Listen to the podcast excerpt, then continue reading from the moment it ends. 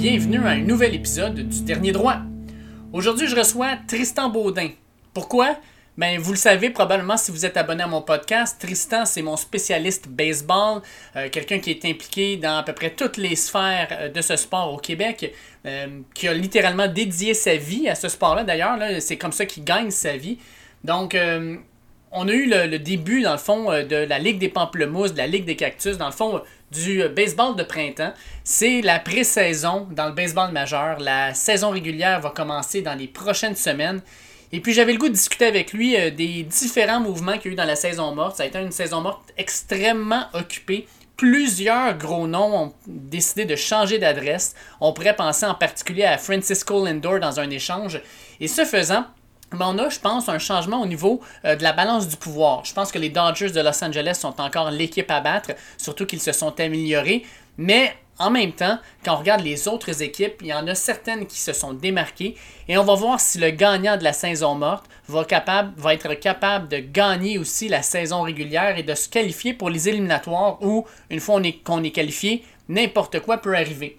Donc avec euh, Tristan dans les prochaines minutes, on va parler non seulement des gros mouvements, des équipes qui ont gagné et qui ont perdu la saison morte, et enfin, on va parler un petit peu du baseball en général au Québec, c'est-à-dire qu'est-ce qui va se passer dans les prochaines semaines, prochains mois pour les jeunes athlètes qui vont vouloir recommencer à pratiquer leur sport préféré. Fait que je vous fais écouter ça à l'instant. Je retrouve aujourd'hui Tristan Baudin. Tristan Baudin que vous avez connu en fait dans les, podcasts parce qu'on a parlé de baseball l'an dernier.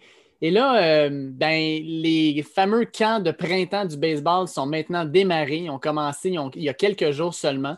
Ce qui veut dire que la saison de baseball, elle aussi, va démarrer dans quelques semaines. Euh, ça va aller vraiment rapidement.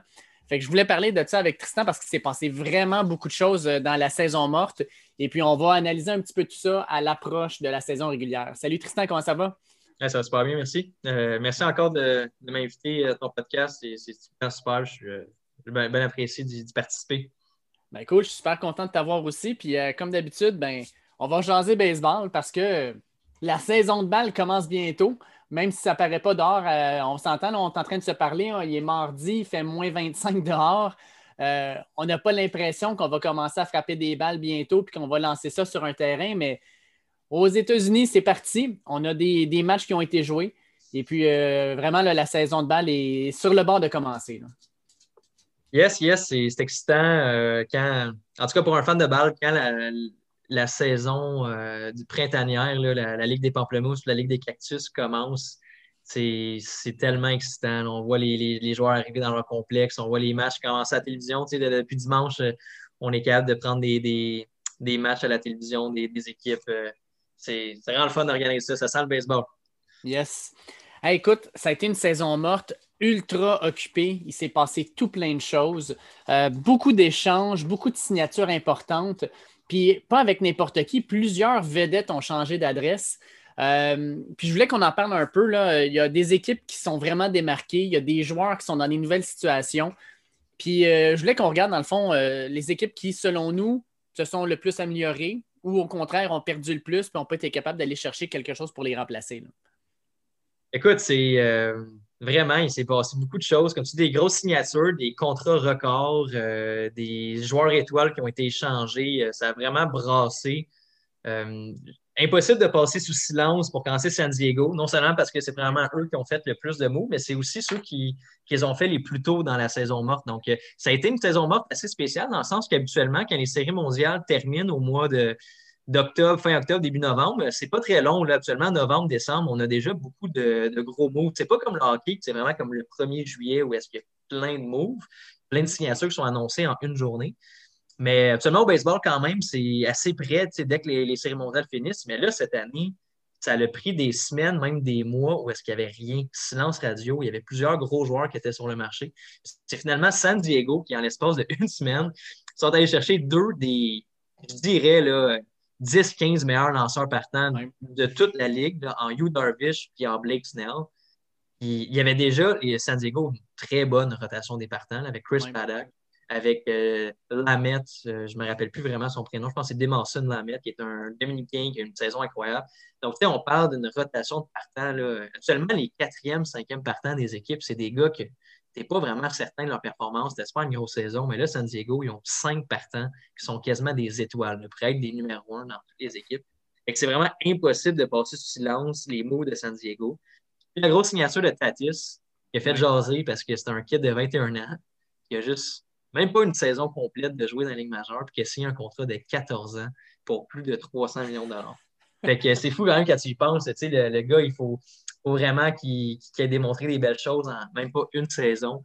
Je pense pas qu'il y a beaucoup de sports que tu pourrais voir ça autre que le baseball. Tu ne verrais pas au hockey, mettons, un, un, Nick Suzuki avoir une grosse saison, signer un contrat de 14 ans. C'est vraiment, vraiment spécial qu'on voit ça au baseball. Donc, San Diego, gros off-season. Euh, d'après moi, euh, juste derrière eux, il y a une égalité entre les Mets et les Blue Jays. Parce que les Mets euh, avaient. Sais, les Mets, c'est une équipe qui, à chaque année, sont supposés avoir. Tu sais, sont dans un gros marché, ils sont supposés avoir des grosses équipes. Ils trouvent toujours une façon d'avoir des saisons décevantes.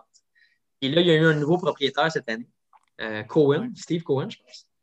Puis il arrive là, il dit qu'il veut dépenser de l'argent, signe. dans le fond, son premier mot, ça a été d'échanger pour Francisco Lindor. Euh, moi, ça me fait capoter parce que Lindor, moi, je pensais que Cleveland voulait le garder. C'est comme le cœur de l'équipe. Oui, mais ça faisait quand même déjà une bonne année, Dave, qui en parlait de l'échanger parce que Cleveland, c'est un petit marché. C'est un petit peu comme les expos dans le temps. Quand les joueurs arrivent à, l'autonomie, ils n'ont pas les moyens de les garder. ça faisait déjà plus d'un an que ça se discutait que Lindor était sur le marché. Puis les Blue Jays, ça parlait beaucoup qui étaient intéressés. Finalement, les Mets ont réussi à l'avoir. Euh, en plus, ils ont réussi à avoir Carrasco dans cet échange-là, qui est un très bon lanceur, qui, est établi dans la, Ligue américaine depuis des années comme un os. Ils sont allés chercher, bon, Marcus Stroman n'avait pas lancé l'année dernière, ils l'ont re-signé. Ils sont allés chercher Walker, Taiwan Walker des Blue Jays. Donc, tu sais, on parle d'une autre équipe à la nationale encore, parce que euh, San Diego, c'est une équipe de la nationale.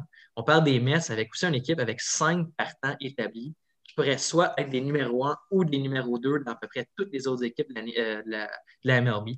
Donc, grosse rotation des partants. Puis finalement, les Dodgers qui ont signé Bauer. Trevor Bauer, c'était le gros nom euh, qui a gagné le Cy Young cette année. Les Dodgers viennent de gagner la Saint mondiale, ont déjà une des rotations des partants euh, les plus explosives de la MLB. Rajoute Bauer dans cette rotation-là. Donc, ouais, vraiment, cette année, je pense que euh, la Ligue nationale a vraiment pris un gros step, un gros, euh, je, vais, utiliser l'anglicisme, un edge par rapport à la Ligue américaine.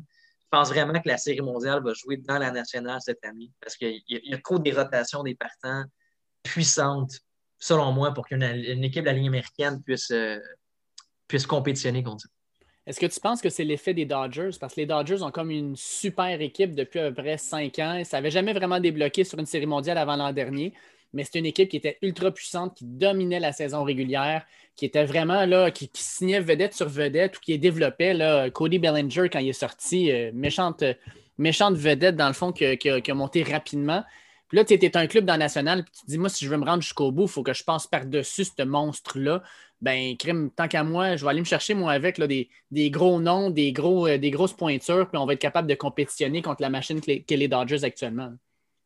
Oui, 100% surtout San Diego, parce qu'ils sont dans la même division. Je veux pas, euh, les Mets ne sont pas dans la même division, donc ils ont comme ils ont d'autres équipes à, vaincre qui ne sont peut-être pas aussi bien établies que les Dodgers. Mais San Diego, c'est sûr qu'ils regardent, bon, euh, c'est sur ça qu'on compétitionne. Si on veut gagner la, notre division, pas juste finir meilleur deuxième, il faut avoir les outils pour, pour lancer contre les Dodgers. Hmm. Il n'y avait pas le choix d'aller faire des gros moves comme ils ont fait.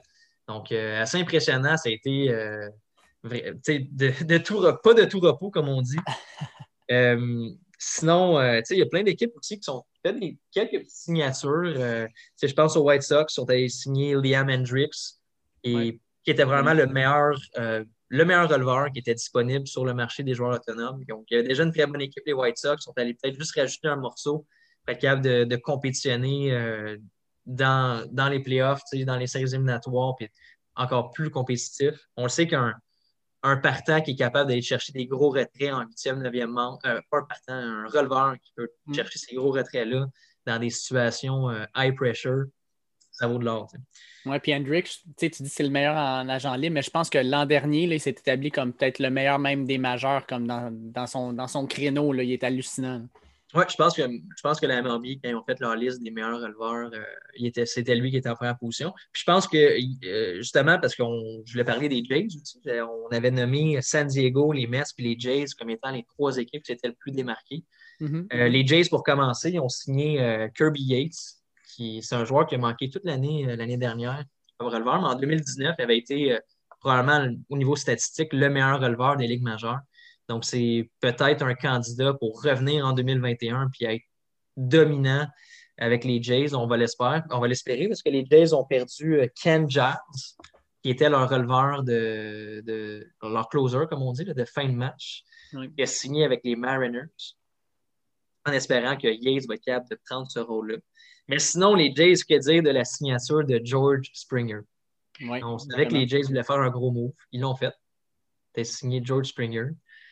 Euh, un petit peu, euh, comment dire, euh, avec, avec l'histoire des, des poubelles. Il y avait des gens qui, qui l'aimaient moins, les José Altuve, les George Springer, mais reste que c'est un, un, joueur avec énormément de talent.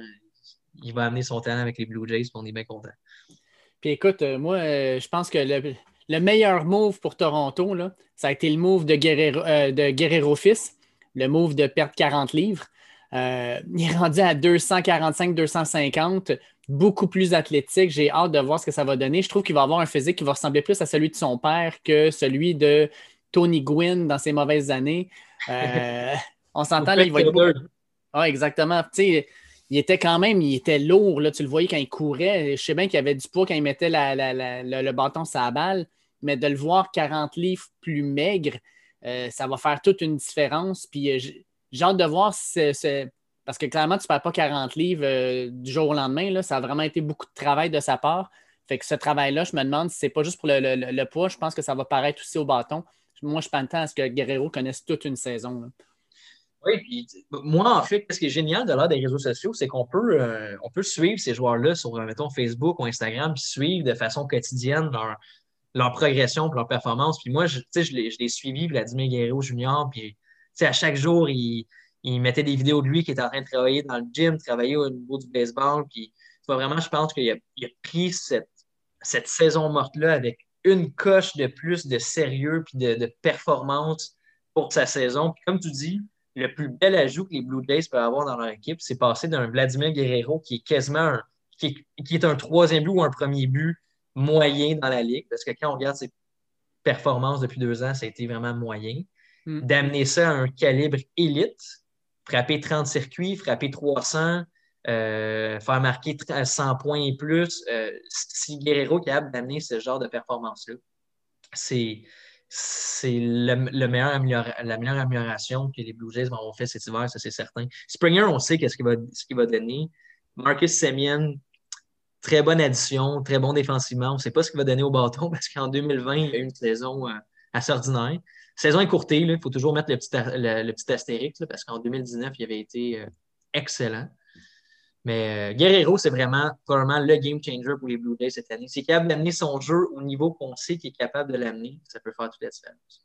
C'est fou parce que quand tu regardes le club des Blue Jays, euh, la signature, la signature de, de Springer, ça fait en sorte qu'il devient le joueur le plus âgé dans l'avant-champ, puis même dans le outfield des Blue Jays tu regardes ça, là, Beau Béchette, 22 ans, Biggio, 25 ans, Guerrero, 21 ans, euh, Toscar Hernandez, 28 ans.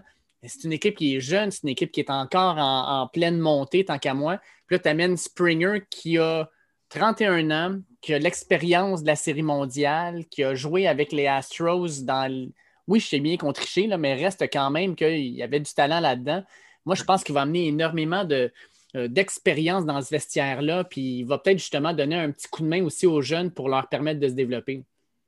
Ah, tout à fait. C'était le gars qu'il fallait, un joueur qui, c'est pour les prochaines. ce que j'aime des Blue Jays, c'est que moi, c'est une équipe que j'aime beaucoup, puis que j'analyse les. à chaque fait et geste, j'essaie d'avoir un, esprit analytique, puis ça fait du sens. Ça fait du sens que tu demandes à un Springer de venir pendant 5-6 ans, parce que tu es encore à veux pas, probablement une ou deux années d'être très compétitif, de vraiment être prêt pour une série mondiale. Mhm. Euh, puis, tu sais, tu Austin Martin qui va prendre probablement le, la place du joueur de chanson Springer d'ici deux ans. Fait que, tu sais, Springer, pour les deux prochaines années, va être le, meilleur joueur de l'équipe. Il va être le joueur de chanson, probablement frapper premier, troisième peut-être. Puis là, les jeunes vont prendre de plus en plus de place, puis il va de plus en plus prendre la place d'un mentor d'un vétéran dans ce, dans ce line-up-là dans les cinq, six prochaines années. Va probablement même finir comme frappeur désigné. Euh, vers la fin de sa carrière. Fait que non, excellent move des, Blue Jays. C'est vraiment le genre de joueur qu'on avait besoin. Bémol peut-être des Blue Jays, il y a beaucoup de gens qui sont déçus que, que les, dans le fond, le, front office, les administrateurs n'ont pas signé de, gros noms comme agent libre lanceur. On avait besoin de lanceurs partants. Ça n'avait pas été une grosse saison au niveau des lanceurs partants l'année dernière. Euh, ça va être de voir si euh, le jeune Pearson va être capable de prendre le rôle d'un lanceur numéro 1 ou numéro 2. Moi, je pense que ça va vraiment faire la différence. Ryu, les, Blue Jays savent qu'est-ce qu'ils peuvent avoir de lui. Il va être très bon. Euh, Pearson, ça va être à lui de prouver qu'il a vraiment sa place comme lanceur, un ou deux dans une rotation des partants, malgré son jeune âge. Hmm. Est-ce que, de toute façon, on, dit ça, ah, les partants, les partants, mais quand tu regardes la division Est de l'américaine, les, Yankees, les Red Sox, euh, Baltimore puis Tampa Bay, tant qu'à moi, euh, Toronto a un starting line-up de, lanceurs qui est semblable, peut-être même un petit peu meilleur que ce qu'on voit euh, dans les autres clubs. Sincèrement, à Toronto, ils en ont perdu beaucoup. pas Toronto, mais les Yankees en ont perdu beaucoup. Les Sox, on ne sait pas trop ce que ça va donner. On en a parlé tantôt des Rays, ils en perdent pas mal. Baltimore, clairement, ça ne sera pas un gros club. Fait tant qu'à moi, les, Toronto se compare bien aux autres équipes de sa division. Oui, ouais, on peut dire que historiquement, la division Est de, l'américaine a toujours été une des plus fortes. Puis cette année, là, on regarde ça, puis les Yankees, c'est toujours la même chose. Hein? Ils sont super bons sur papier, beaucoup de blessures. Euh, mm. Lanceur partant comme Severino qui n'est pas encore présent. Garrett Cole qui va être très bon, mais c'est toujours la santé. De, ils, ont, perdu James Paxton. Euh, Cécile Sabatier qui a pris sa retraite. Il y a toujours des, des, bémols avec les, Yankees. On ne sait pas trop. Ensuite, les Rays ont perdu Morton, ont perdu Snell. Euh, les Orioles, ben, malheureusement, c'est plate à dire, mais c'est les Orioles. Ils sont jamais. c'est pareil au même? Ah, c'est pareil au même d'année en année. on dirait qu'il n'y a pas de jeunes joueurs vraiment euh, flamboyants qui arrivent euh, de leur système, en tout cas surtout au niveau du monticule. Euh, c'est ça, dans, il manque une équipe, les Red Sox. Les, Red Sox, en ce moment sont dans un, creux de vague. C'est une reconstruction pour les Red Sox. Donc, tu as raison de dire que les Blue Jays, malgré le fait qu'ils ont peut-être une moins bonne rotation des partants quand on compare aux 5 à 10 meilleures rotations des majeurs en ce moment, ils ne sont pas là, ils sont pas dans le top 5, ils sont pas dans le top 10. D'après moi, on parle plus de top 15. Mais on va marquer, ils vont marquer des points. Ils vont marquer beaucoup de points. Un, un, line-up, un alignement des frappeurs très dynamique, de la vitesse, de la puissance au bâton. La moyenne au bâton va être présente aussi. Puis beaucoup de profondeur. Donc, euh, une équipe vraiment à, regarder de près cette année. Écoute, moi, je te le dis tout de suite, là, les Red Sox, là, ils ont eu pendant quoi? Presque un siècle la malédiction du Bambino ben moi, je pense qu'ils vont avoir la malédiction de Mookie. Euh, quel mauvais move qu'ils ont fait de le laisser aller. Euh, bon, les Dodgers étaient bien contents d'aller le chercher, mais moi, je pense que c'est une erreur de l'avoir laissé partir. Je pense que les Red Sox vont se mordre les doigts pendant des années euh, parce qu'ils n'auront pas cette relève-là, ils n'auront pas ce joueur-là qui va être une vedette pendant une décennie minimum dans la ligue. Ouais, je me rappelle qu'on s'en était parlé en plus au dernier podcast, puis on, quand on s'en était parlé, on, on venait juste de, de terminer le, série mondiale et tout. Puis, ça, a vraiment été un impact, le Mookie Betts, pendant les séries mondiales. Puis là, on va voir cette année, avec l'addition de Bauer, je pense que les Dodgers vont rester au-dessus de la Ligue. Et les Red Sox, comme tu dis, vont vraiment s'en mordre les doigts parce qu'ils vont probablement finir 4 ou 5e dans la section S. Mm. Puis il n'y a rien, quand on regarde vraiment l'avenir des Red Sox, on, il manque de prospects. Il y a des, des jeunes prometteurs avec des gros noms. Euh, il n'y a comme personne pour remplacer Mookie Betts à court terme. Puis Alex Verdugo, une bonne saison, mais est-ce qu'il va vraiment devenir la star que Mookie Betts a été? Euh, il est toujours. Tu as raison de penser que c'est un move qui va leur faire mal longtemps, selon moi, aussi. Tu vois-tu d'autres clubs présentement qui. Euh, moi, je te dirais, là, présentement, là, un des clubs, puis ça me fait mal de dire ça parce que j'étais un fan des Expos de Montréal dans les années 90 quand les Braves étaient une bonne équipe. Puis les Braves, c'est pas une équipe que j'aime, c'est une équipe que je déteste, comme les Bruins de Boston contre les Maple Leafs de Toronto. Mais crime, les Braves ont une belle équipe.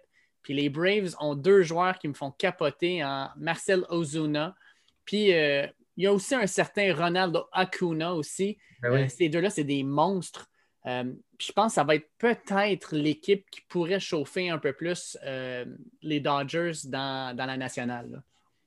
Oui, mais c'est comme. On dirait que les, Braves sont victimes de d'être moins flashy pendant la saison morte. C'est comme mm. si les, équipes San Diego, les Mets, ils ont fait des, des, grosses transactions, ils ont fait des ajouts au niveau des agents libres, Juste étant donné qu'ils ont été chercher les nouveaux joueurs, on pense que c'est eux qui ont le dessus, et qui, qui, ont l'avantage. On oublie que les Braves se sont rendus jusqu'en finale de, de la Ligue nationale l'année dernière contre les Dodgers, puis ils ont eu les devants, ils ont, ils, ont, mené 3 si je ne me trompe pas. Donc, on parle d'une équipe très puissante.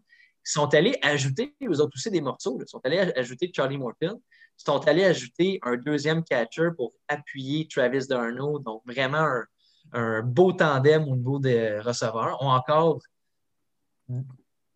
je vais, dire ça, mais selon moi, le meilleur alignement des frappeurs de toute la, la MLB. quand on regarde ça, Freddie Freeman au premier but, Albies au deuxième, Swanson à l'arrêt-court, euh, Riley au troisième but, Ozuna, Acuna. Euh, je ne me rappelle plus c'est qui le dernier joueur de champ, par contre. Je pense que c'est NCRT. Oui, c'est NCRT. On parle d'une équipe qui, qui est vraiment profonde. quand ton dernier frappeur, c'est NCRT, qui frappe comme 270, 280 avec des circuits. C'est un alignement très profond. Puis les lanceurs, c'est très bon. C'est moins flashy que, les Dodgers puis les, San Diego avec des gros noms, mais c'est des gars qui font la job, qui font le travail année après année. Donc, les Braves, vraiment, selon moi, euh, malgré toutes les équipes qu'on a dit, probablement la deuxième meilleure équipe de la nationale. Je dirais les Dodgers 1, les Braves 2, San Diego 3, les Mets 4. Selon moi, le, mon ordre des équipes de la Ligue nationale. Moi, ce que j'ai hâte de voir aussi, là, au hockey, souvent, euh, ou au football, on va dire OK, on a fait plusieurs additions, mais on a hâte de voir comment, comment ça va lever, comment la recette va se placer, comment les ingrédients vont se mettre ensemble. Euh, au baseball, qui est un sport d'équipe, mais en même temps très porté sur l'individuel, j'ai quand même hâte de voir une équipe comme San Diego qui est allée chercher beaucoup de joueurs, qui est allée chercher, dans le fond, là, euh, qui, est, qui est allé se bâtir un club littéralement vedette. J'ai hâte de voir comment ce club-là va être capable de faire face à une nouvelle pression, là, parce que là, les San Diego, là, par les années passées, on, on, se battait pour la dernière place. Ça a été de même longtemps. Puis là, on est rendu à se dire, OK, on vient de passer de on se bat pour la dernière place. Non, non, là, on doit se battre avec les Dodgers, qui sont la meilleure, la meilleure équipe de la Ligue. Puis on, a les pièces pour compétitionner avec eux autres. c'est une pression supplémentaire qu'ils n'ont pas eu souvent à avoir. J'ai hâte de voir comment ils vont réagir à tout ça. Oui, ben j'ai pour avoir, euh, pour avoir joué longtemps au baseball puis euh, été alentour de, de, leader, euh, moi, je pense que de signer Tatis pour 14 ans, c'est un mot qui a été réfléchi, qui a été pensé. Même s'il a 21 ans, c'est déjà leur leader. C'est un joueur qui amène une, énergie, un petit peu comme Lindor, tu vois, sur le terrain. C'est des joueurs qui, amènent une énergie positive à chaque fois qu'ils sont sur le terrain, qui, sont capables de détendre tout le monde autour d'eux. De, qui amène justement un beau mélange entre la jeunesse, entre les vétérans. c'est souvent ce genre d'équipe-là qui, on dirait qu'ils font juste s'amuser sur le terrain, qui vont finalement avoir des résultats. Donc, San Diego, just my two cents pour reprendre l'expression, d'après moi, vont avoir beaucoup de succès cette année parce qu'ils ont évidemment énormément de talent, des bons jeunes, des bons vétérans, des bons lanceurs, que ce soit partant ou en relève. Ça va vraiment être excitant de voir cette équipe-là euh, jouer au baseball. Puis c'est excitant aussi pour les partisans des, des, euh, Padres parce qu'ils n'ont pas été euh, choyés, disons, depuis, euh, Vraiment depuis la, première année que l'équipe a été fondée. Ils n'ont pas eu des grosses équipes, donc c'est excitant d'être un partisan des Padres en ce moment. Surtout qu'ils ont perdu les Chargers il n'y a pas longtemps, fait que c'est rendu leur équipe. C'est leur seule équipe pro, fait qu'ils sont vraiment derrière eux autres, puis je pense qu'ils vont être gâtés cette année. Tout à fait, tout à fait. Ça va être excitant de voir ça. Écoute, là, on a parlé des équipes qui ont gagné, on a parlé un petit peu des équipes qui ont perdu avec les Rays. Euh, moi, il y a une équipe qui, me saute aux yeux présentement parce que quand ils ont gagné la Série mondiale il y a quelques années, les Cubs de Chicago, on la voyait comme la prochaine quasi-dynastie, plusieurs excellents bons joueurs, les Carl Schwarber, les Chris Bryant et compagnie. On regardait ce club-là et on disait, crème, ils sont loadés, ils vont être écœurants pendant plusieurs années. Puis là, ça s'est effondré, puis rapidement en plus. Puis là, on dirait que les Cubs sont gérés comme une équipe de troisième ordre, une équipe de petit budget. Euh, ils n'ont pas gardé leurs meilleurs joueurs. Euh, il reste encore Chris Bryant, mais Schwarber est rendu avec les Nats. Euh, on dirait que les Cubs, j'ai l'impression que c'est une équipe qui s'en va tranquillement vers les bas-fonds. Ouais, ben, c'est drôle, hein, mais le, le, dirigeant qui a bâti les Cubs, c'est Theo Epstein. Qui, si je ne me trompe pas, il est rendu avec les Dodgers c'est comme si les Cubs avaient une difficulté à, bâtir une culture gagnante. C'est drôle à dire, mais quand on regarde, on parlait des Mets tantôt, mais les Cubs, c'est le même principe, c'est même pire. Ils ont été quoi, 108 ans sans gagner de, de, de série mondiale. c'est absolument absurde quand, tu penses à ça. Et, tu sais, en un an, puis je suis d'accord avec toi, moi aussi, j'étais le premier. tu, regardais ça, Rizzo au premier but, Bryant au troisième but, tu avais Baez au deuxième but à Rico, tu avais Addison Russell, tu avais Schwarber, tu avais. Euh, je ne me rappelle plus des joueurs de champ. Tu avais Zobris, on, on, voyait ça, euh, Darvish, Ariella, on voyait ça comme étant une équipe, comme tu disais, qui pendant deux, trois ans, possiblement, allait pour gagner la série mondiale. Puis aujourd'hui, vraiment, une équipe qui va finir 4 ou 5 dans sa division. Bryant ne fait plus le travail. Rizzo est bon, mais plus un des meilleurs premiers buts de la Ligue. Euh, c'est comme si euh, s'il y avait de la difficulté à, constamment, année après année, amener une culture gagnante. C'est triste. J'ai justement regardé un documentaire de, la, victoire de la Série mondiale des Cubs, mm-hmm. puis comme quoi les partisans étaient. Euh, il y a comme un. Les partisans de Chicago sont tout le temps prêts à chaque année d'être déçus on dirait que c'est ça. Il interviewait des gens, il disait les Cubs, je suis un partisan des Cubs depuis toujours, puis on s'habitue à être déçu de l'équipe à chaque année. Gagner une série mondiale, puis quelques années après, reléguer une équipe de bas fond, c'est décevant. Pour une ville avec un gros budget, puis une grosse ville de baseball comme ça. Écoute, euh, on, va parler un peu parce que euh, j'ai devant moi les, les, prédictions de Vegas sur les équipes par rapport à leur nombre de victoires pour la saison qui s'en vient. Euh, je te surprendrai pas, je pense. Je te dis que les Dodgers ont le plus gros total euh, selon Vegas à 105 victoires. Mais après ça, on a euh, quelques équipes en haut de 90 parce qu'il y a seulement au total quatre équipes en haut 5 équipes en haut de 90, je m'excuse. Les Dodgers à 105. Ensuite, à 95, San Diego. Fait que selon eux, San Diego, c'est la deuxième meilleure équipe de la Ligue. On a les Yankees à 94, les Braves à 93, puis on a les Cars de Saint-Louis à 90. Y a-t-il une équipe là-dedans euh, qui, euh, qui, te surprend, mettons en haut de 90 victoires? Hmm. Ben, Saint-Louis, ça peut être l'équipe que tu dis, wow, OK, wow, Saint-Louis, mais l'affaire, c'est la division. C'est sûr que San Diego et Dodgers, ils vont jouer l'un contre l'autre 18 euh, ou 20 fois pendant la saison. Ça va probablement se partager. C'est vraiment Saint-Louis qui est dans la, la division la plus faible de la nationale, c'est avec Pittsburgh, avec. Euh, je n'ai pas les équipes de la division devant les yeux, mais. Ben, avec les Reds puis les, les, Cubs, justement. Les Reds, les Cubs puis Pittsburgh. Fait que c'est, c'est sûr que Saint-Louis, c'est la meilleure équipe de cette division-là. Ils vont affronter des équipes qui vont perdre euh, 100 matchs, 100, entre 90 et 100 matchs qui vont perdre mm-hmm. cette année. Donc, ça fait de eux une équipe qui va gagner beaucoup de matchs. Ça, ça ne me surprend pas. Euh, les Dodgers, ça ne me surprend pas. San Diego, ça ne me surprend pas non plus. Les Yankees, bon, les Yankees sont encore une fois dans une division qui, normalement, va être un petit peu plus faible cette année. Baltimore va être plus faible, les Red Sox vont être plus faibles, les Blue Jays vont gagner leur nombre, un, bon nombre de matchs, mais ça reste les Yankees qui vont probablement finir premier. Ça, ça ne m'étonne pas non plus. Je dirais non, il n'y a rien qui me surprend là-dedans. Peut-être les Braves. Les Braves, je me dirais qu'ils auraient peut-être gagné plus de matchs que 93. Écoute, moi, les Braves, je pense que tu dis justement Saint-Louis sont peut-être dans une division plus faible. Ben, dans la nationale, quand tu regardes les Braves, ils jouent contre Philadelphie, qui a quand même quelques très bons joueurs. Il y a Washington qui va retrouver Zimmerman, euh, qui ont une super bonne rotation de partant. Puis il y a les Mets qui sont vraiment améliorés. Fait une division plus forte. Bon, tu as les, les, Marlins, là, mais ça, on peut les oublier un peu. mais même, les Marlins sont, là, surprenants. sont surprenants, les Marlins. Même. Mais l'an dernier, en fait, ça, cette année, c'est la, plus grosse division dans le baseball majeur, selon moi. D'accord. Je suis d'accord avec toi. Puis, tu sais, les Marlins, on a beau. Parce que moi, j'ai l'image des Marlins là, qui, euh, avec Jeffrey Loria, qui était mauvais à chaque année. Euh, mais en gros, tu sais, l'an dernier, là, une fois qu'ils sont sortis du COVID, crème, ils, sont partis sur une lancée, puis il y en a plusieurs qui les voyaient en série, puis il était surprenant.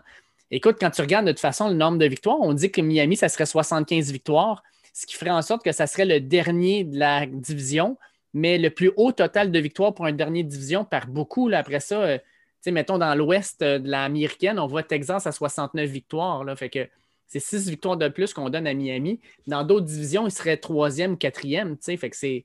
Moi, je suis d'accord avec toi que c'est une division qui est vraiment difficile. Puis je suis pas sûr qu'Atlanta va avoir un 93 victoires facile. Moi, je pense qu'ils vont, ils vont le travailler fort s'ils rendent à, à 90 matchs. Ben, tu as raison, parce que j'avais comme pas analysé euh, contre qui allait jouer. Parce que 93 victoires pour la qualité de l'équipe qu'ils ont, tu dis d'autres, ils vont en gagner plus, mais ils vont avoir vraiment une compétition féroce pendant toute la saison. Fait que oui, en effet, je comprends la, raison pourquoi 93 a été évalué. Euh, sinon, euh, non, ça, va être, ça va être la, vraiment la meilleure division du baseball majeur, sans doute. avant, avant qu'on entre en onde, tu me dis, euh, on, va parler de, on va parler tes Angels un peu, parce que l'an dernier, je me suis planté encore une fois en déclarant que je pensais que ça allait être l'année des Angels. Euh, puis là, toi, tu me dis que tu penses que peut-être que les Angels pourraient avoir une bonne saison. Moi, je sais pas, on dirait que je crois plus nécessairement. Mais tu sais, Mike Trout, moi, c'est ça qui me fait capoter. Mike Trout, c'est il me fait penser un peu à Connor McDavid. C'est le meilleur joueur du baseball majeur et de loin mais il est avec une équipe qui perd tout le temps et qui n'est pas capable de faire quelque chose de bien. Tu sais, McDavid, c'est le meilleur joueur de hockey sa planète, mais il joue avec les Oilers d'Edmonton qui ne débloquent pas. Euh, puis je trouve ça triste parce que Mike Trout, j'aimerais ça le voir en série aller loin. J'aimerais ça voir ce gars-là, son talent, être exposé à l'ensemble des États-Unis parce que la majorité du monde dit ah, Mike Trout, c'est le meilleur, mais ils ne l'ont jamais vraiment vu jouer. On ne le voit pas beaucoup. Là. Il ne passe pas souvent à la télévision, en tout cas. Non. Ben, écoute, ça te donne une idée. J'ai Mike Trout, et c'est de loin. Puis, tu sais, c'est rare là, que dans un sport, tu as un consensus unanime de savoir c'est qui le meilleur joueur du sport. Tu sais, le, hockey, c'est unanime, c'est McDavid. Le baseball, c'est unanime, c'est Trout. Puis, il n'est même pas, je pense, dans le top 10 pour les meilleurs vendeurs de, de chandail. Hmm, fait que c'est un sport que ton meilleur joueur n'est pas populaire. C'est difficile à avaler. C'est vraiment vraiment spécial. Puis le baseball a besoin que Mike Trout soit en séries éliminatoires. Les Angels ont besoin d'un Shohei Otani qui est un candidat au meilleur joueur de la ligne américaine. Il a besoin d'être un le Shohei Otani en santé, dominant sur le monticule, euh, excellent au bâton. Mike Trout va avoir une saison à la Mike Trout. Ils ont besoin d'un Randon qui va avoir une saison quasiment d'MVP. Ils ont besoin de lanceurs partants qui vont faire le travail parce que historiquement, ça a été ça le problème des Angels, surtout accorder beaucoup de points. Parce qu'ils vont en marquer des points, c'est certain, mais il faut que, faut que, les lanceurs soient, soient plus performants. Mais tu sais, les, Angels sont encore une fois dans une, division qui leur laisse une fenêtre d'opportunité. Les Oakland sont toujours étonnants, sauf qu'on sait que ce n'est pas une équipe qui va gagner 100 matchs. Les Rangers sont en ce moment dans un un petit processus de reconstruction. Euh, on parle des White Sox, si je ne me trompe pas, les White Sox aussi dans leur division. Euh, Seattle et Houston. Seattle et Houston. Donc, Seattle, encore une fois, équipe en reconstruction. Pas euh, Seattle, année après année, c'est rare qu'ils sont, très forts. Puis Houston, ils viennent de perdre un gros morceau en Springer. des moins bons lancers. C'est une belle fenêtre pour les Angels d'être capable de, finir premier ou deuxième de, cette division-là. Je, je, leur espère. Je suis un fan des Angels. Je joue à MLB de show, puis c'est mon équipe c'est mon équipe présentement. Euh, je, les aime. Je suis un gros fan de Mike Trout. J'espère vraiment qu'il va être capable de, démontrer ses, capacités en séries éliminatoires. Écoute, euh, je pense qu'on a fait le tour un peu de, tout ce qui s'est passé dans la ligue. je suis en train de passer à travers mes notes, puis c'est quand même pas pire. Euh, je voulais avoir tes impressions sur deux choses. Là, semblerait-il que le baseball majeur est sorti en disant qu'ils ont modifié les balles euh, pour les rendre un peu moins explosives, disons-le comme ça.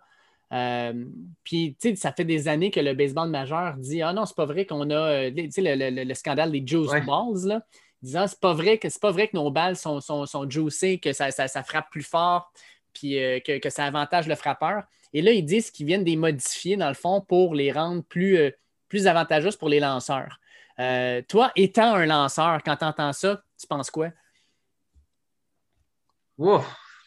Je pense quoi? Ben, je pense que c'est quand même euh, c'est quand même un petit peu douteux que là, maintenant, ils disent on va, on va, on va rendre les balles un petit peu plus molles pour qu'il y ait moins de circuits. Quand, quand tu dis justement qu'ils ont réfuté le fait pendant des, mois, des années, ça fait un petit peu l'athlète qui dit que c'est jamais dopé, finalement qui dit que c'est dopé. Ça, ça paraît plus ou moins bien, surtout que les lanceurs, il y a beaucoup de lanceurs qui sont sortis publiquement pour dire comme on le sait, c'est un fait, les balles ont été durcies. Les ligues majeures, finalement, n'avaient jamais, euh, jamais prouvé comme quoi c'était un fait. Euh, moi, qu'est-ce que je pense de ça? Honnêtement, euh, la balle, à quel point ça peut faire une différence? Je sais que ça en fait une parce qu'on voit des, quantités de circuits qu'on n'a jamais vus par le passé, mais en même temps, les lanceurs ont des, statistiques qu'on n'a jamais vues non plus par le passé. Fait oui, il y a plus de circuits, mais à quel point ça avantage vraiment les frappeurs? Ben, est-ce que tu penses que ça va donner un meilleur show? Parce que moi, de ce que j'entends présentement aux États-Unis, puis même des personnes que je connais qui aiment le baseball, c'est ça ressemble plus à du baseball. C'est on sort des gros bras, on essaie de la mettre de l'autre bord de la clôture, puis quand ça ne marche pas, ben, c'est un strikeout. Alors que dans le temps, il y avait des joueurs à la Tony Gwynn, justement, on en parlait tantôt, qui voulaient mettre la balle en jeu, puis qui faisait un. Je trouvais que ça donnait un meilleur spectacle. Il y avait des simples, des doubles, des triples, des, des, euh, vols de but, etc. Je ah pense que ça donnerait un meilleur show. Ben, ça dépend vraiment, parce que toi, ça, doit dépendre de quelle clientèle. Toi, tu as grandi dans l'air justement où est-ce que c'est ça que tu voyais, que c'est ça que tu as vécu ça. Moi, je ne l'ai pas vécu. Puis moi, j'ai grandi dans, dans l'air, justement. Puis honnêtement, moi, ce qui m'excite le plus, c'est de voir un lanceur lancer 100 000 à l'heure, puis de voir un joueur essayer de frapper sa balle au bord de la clôture. Moi, c'est ce qui m'excite le plus du baseball. Je trouve ça complètement excitant de voir un lanceur lancer vraiment fort, puis de voir des balles frapper à 450, 460 pieds. Moi, je trouve que c'est ça qui est le plus excitant du baseball. Donc, euh, je ne suis vraiment pas la bonne personne pour te dire Ouais, tu sais, ramenons les balles plus molles, qu'il y ait moins de circuits, qu'il y ait plus de bunt, qu'il y ait plus de c'est sûr que c'est le fun, bon, des vols de but. La vitesse, moi, ça m'excite. Je trouve que c'est quelque chose du baseball qui est en, justement en régression puis qui est vraiment excitant. Moi, ce qui m'excite, c'est les circuits, les balles rapides puis la vitesse, les vols de but. Il faut se concentrer sur ces affaires-là. Les bonnes, les hit and run, le small game, moi, personnellement, comme amateur, c'est pas ça qui vient me chercher. mais moi, j'aime la, la stratégie. J'aime la stratégie que ça amène. Puis euh, de pouvoir amener un, frappeur qui va pouvoir la mettre euh, au champ opposé, qui va pouvoir aller chercher un simple, un double, etc. J'aimais cette stratégie-là. Maintenant, la stratégie de dire ben, on va mettre euh, Aaron Judge, on va mettre euh, et compagnie, là, puis on. Ah ouais, pogne là, puis quand tu frappe, mais là, 500, 500 pieds plus loin, là, on dirait que oui, c'est excitant, le, fameux coup de circuit, je suis d'accord avec toi. Moi, regarde, j'ai été moi dans les airs Sosa, McGuire, puis compagnie, c'était excitant à regarder. Sauf qu'en même temps, tu ne peux pas demander ça tout le temps. Puis par moment, justement, tes meilleurs joueurs ne sont pas capables de toujours sortir la balle. Fait que ça fait des moments où il y a des matchs où il n'y a rien qui se passe. C'est sûr, ça fait la puissance. Quand tu as, une équipe qui est basée sur la puissance, c'est que ça, tu peux être vraiment en feu et avoir des séquences euh, de victoire euh, où est-ce que tout le monde est, en feu, on frappe la balle loin, mais c'est quand ta puissance. Il y, a une expression qui dit speed never sleeps. Dans le mm-hmm. sens que ta vitesse, tu l'as à chaque match. Tu, embarques sur les sentiers, tu voles des buts, tu fais contact avec la balle. Ça, c'est une approche qui est beaucoup plus, euh, stable sur une période de 160 matchs, tandis que quand tu as une équipe qui est bâtie sur la puissance, tu vas avoir des très bonnes séquences. Mais tu vas avoir aussi des séquences où est-ce que euh, beaucoup, de, beaucoup de strikeouts, beaucoup de, de, manque de succès. puis là, c'est là qu'on perd beaucoup de matchs dans une séquence. Comme d'après moi, un beau mélange des deux, des équipes bien balancées, un bon vieux euh, troisième, quatrième, cinquième frappeur, des gars qui frappent des circuits, puis le reste du line-up, des gars qui se rendent sur les buts. Qui... Ça, selon moi, ça reste encore la meilleure stratégie. Hmm. Mais euh, pour revenir au point des balles, moi, je ne vois pas pourquoi les balles, il faudrait qu'ils les remollent. Moi, des balles plus dures, let's go, frappez-moi des circuits à 500 pieds, j'en aurais pas trop. Hey, on termine le podcast là-dessus. Euh, tu es impliqué partout dans le baseball au Québec.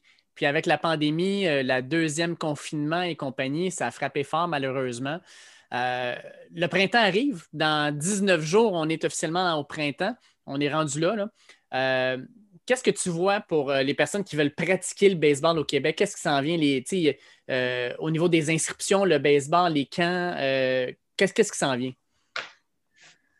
Ben, la première des choses, c'est en ce moment, Baseball Québec sont en train de se préparer. C'est sûr que moi, j'ai pas, même si je suis quand même très impliqué dans toute l'aspect baseball au Québec, j'ai pas plus d'informations qu'un autre. Donc, J'imagine que si Baseball Québec, euh, ils ont sorti leurs inscriptions, ils ont annoncé à toutes leurs associations que les qu'ils pouvaient commencer à prendre des inscriptions, ça augure bien. Ça, ça envoie un message comme quoi on est quand même très positif qu'il va y avoir une saison cet été. En fait, c'est sûr qu'il va y avoir une saison cet été. La, seule chose qui reste à savoir, c'est est-ce que ça va être une saison euh, écourtée comme on a eu l'année dernière, euh, qui avait commencé au mois de juillet, début juillet, qui avait qui avait duré euh, six semaines, sept semaines, des séries éliminatoires en une fin de semaine? Puis ça avait été une très belle saison, somme toute. Il y a énormément de bénévoles, de gens qui ont été impliqués.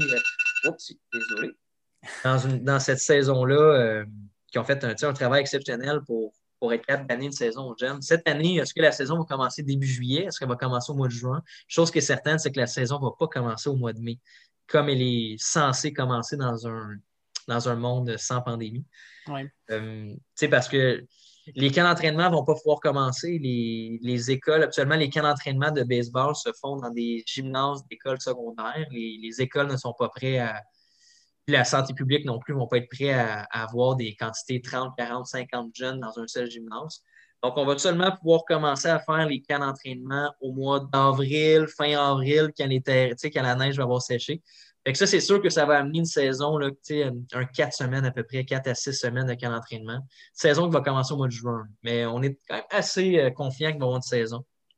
Donc, euh, si tu es un joueur de baseball et tu écoutes en ce moment, tu sais que tu vas avoir une saison, c'est le temps de se préparer à partir de maintenant.